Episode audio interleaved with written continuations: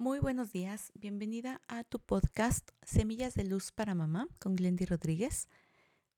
Hoy vamos a hablar de la importancia de permitir a tus hijos que se aburran, en el mejor de los sentidos.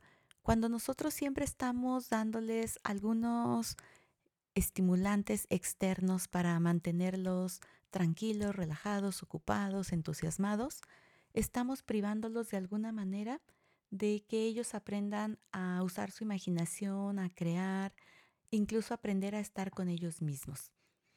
El ayudarlos con estos temas les va incluso a prevenir que puedan en algún momento estar tan dependientes a factores externos que en un caso extremo pueden ser, por ejemplo, estupefacientes o drogas, incluso compras también, algo que siempre los mantenga contentos, motivados. Ayúdales a estar más en contacto consigo mismos, a explorarse internamente, a conocerse y eso les dará mayores herramientas para su vida, tanto en la adolescencia como en el futuro.